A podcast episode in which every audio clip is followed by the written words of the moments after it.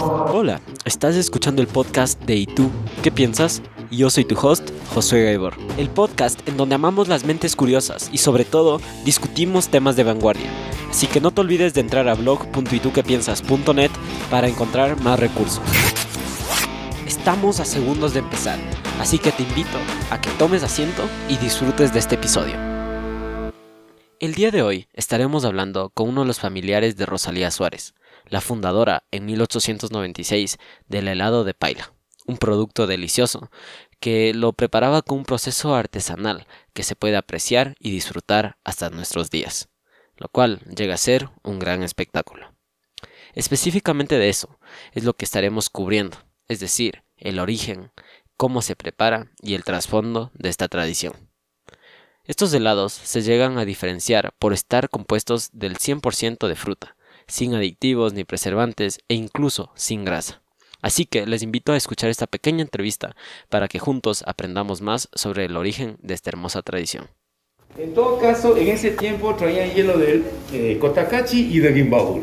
Hoy ya no tiene hielo esos dos volcanes, ya se secan hielo. Y traían a veces del Cumbar, de Ipiales.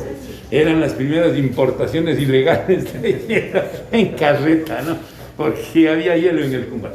Esta paja, obviamente, es la paja de monte que todos conocemos, que es un térmico natural, funciona mejor que cualquier cooler, dura cuatro horas.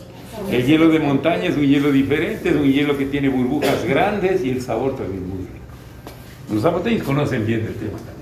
Bueno, esta es eh, una bate original que tiene más de 100 años, la paila.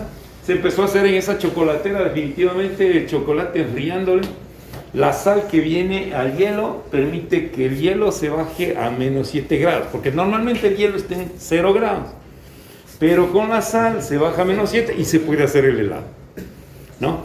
Esa es la manera de hacer, se gira la paila bajo esta eh, camita de hielo y sal, se enfría la paila, se pone el jugo y hay una particularidad de los jugos. Los jugos se hacían con la crin del caballo, ese, ese sedazo y esa tela es de la crin del caballo y de la cola del caballo.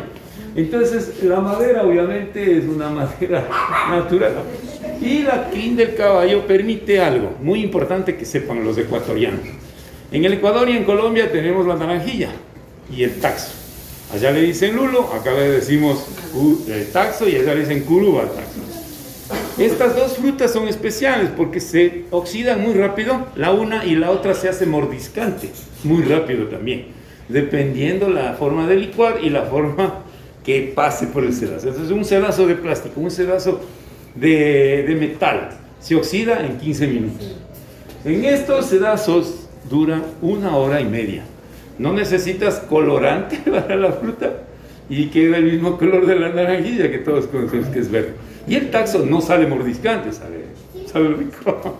Es un tratamiento que le damos a, a, estas dos frutas.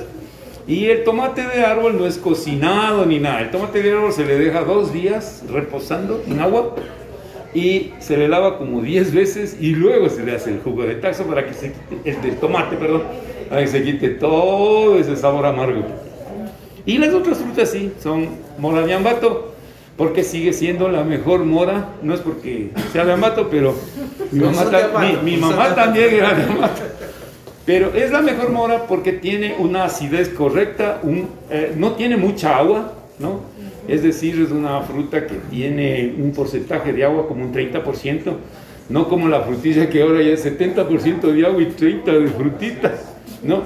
Entonces, seguimos con la fruta de ambato, la, la fruta que traen de ambato, el taxo que traen de ambato también, los higos también que traen Sí, y obviamente eh, mantenemos ese sabor por más de 100 años, ¿no? Estos helados tienen esa tradición y estamos aquí en la ciudad mitad del mundo mostrando a los turistas que es el clásico ecuatoriano. Sí hay de Salcedo y de otras, pero este tiene más años, por, por, por lo menos tiene más años. Sí, así es, señores. Así es que, bueno, bienvenidos. Si gustan degustar un poquito, estamos para servirles. ¿Quieren probar algún sabor? Permítanos pasar. Esta fue la pequeña entrevista que tuvimos con uno de los familiares de Rosalía Suárez. Así que si ustedes quieren obtener más información eh, sobre otros podcasts o incluso sobre este episodio, les invito a visitar blog.ituquepiensas.net. Nos vemos el próximo podcast.